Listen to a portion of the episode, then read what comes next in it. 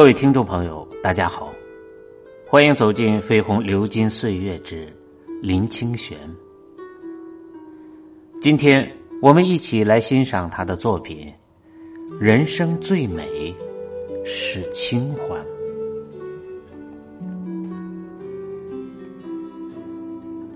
惜别的海岸，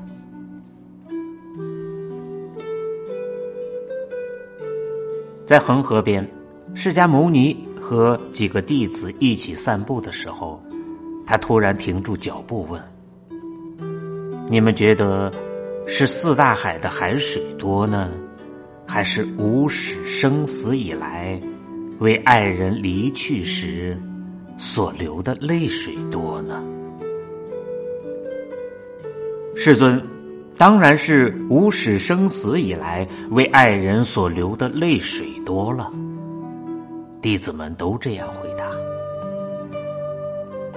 佛陀听了弟子的回答，很满意的带领弟子继续散步。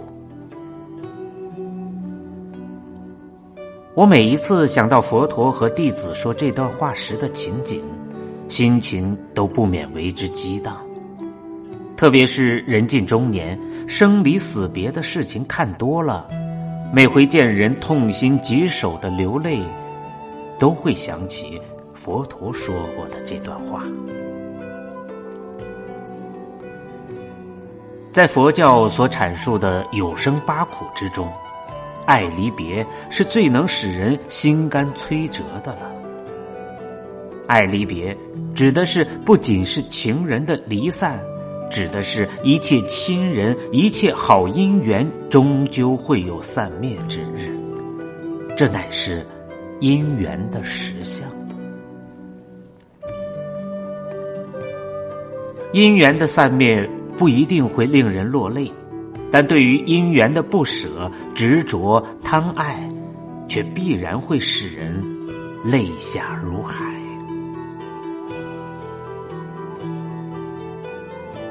佛教有一个广大的时间观点，认为一切的因缘是由无始劫。就是一个无量长的时间来的，不断的来来去去，生生死死，起起灭灭。在这样长的时间里，我们为相亲相爱的人离别所流的泪，确实比天下四个大海的海水还多。而我们在爱离别的折磨中，感受到的打击与冲撞。也远胜过那汹涌的波涛与海浪。不要说生死离别那么严重的事，记得我童年时代，每到寒暑假都会到外祖母家暂住。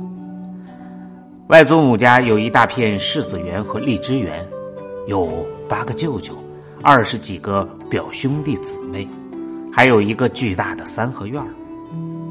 每一次假期要结束的时候，爸爸来带我回家，我总是泪洒江河。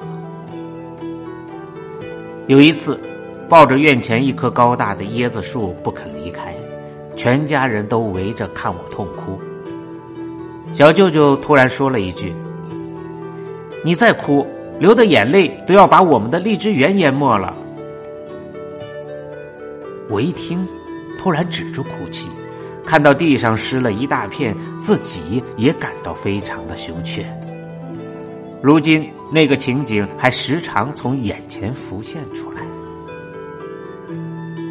不久前，在台北东区的一家银楼，突然遇到了年龄与我相仿的表妹，她已经是一家银楼的老板娘，还提到那段情节，使我们立刻打破了二十年不见的隔阂，相对一笑。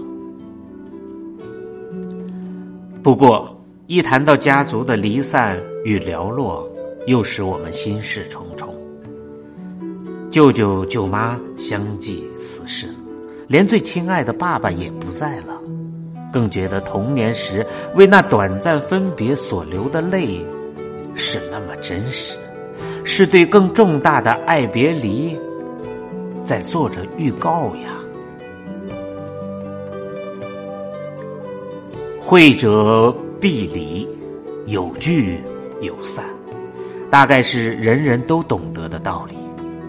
可是，在真正承受时，往往感到无常的无情。有时候看自己种的花凋零了，一棵树突然枯萎了，都会怅然而有失意，何况是活生生的亲人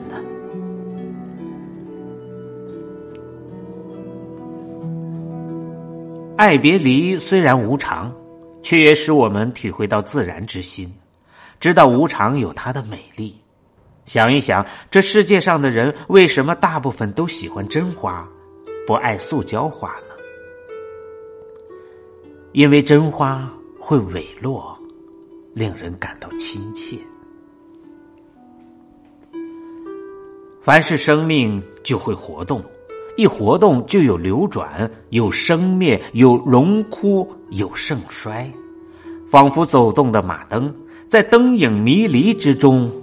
我们体验着得与失的无常、变动与打击的苦痛。当佛陀用大海来形容人的眼泪时，我们一点都不觉得夸大。只要一个人真实的哭过，体会过爱别离之苦，有时觉得连四大海都还不能形容。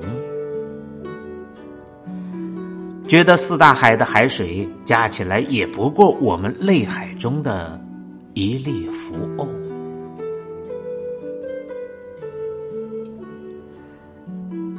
在生死轮转的海岸，我们惜别，但不能不别，这是人最大的困局。然而，生命就是时间，两者都不能逆转。与其结交而怨恨石头。还不如从今走路就看脚下，与其被昨日无可换回的爱别离所折磨，还不如回到现在。唉，当我说现在的时候，现在早已经过去了。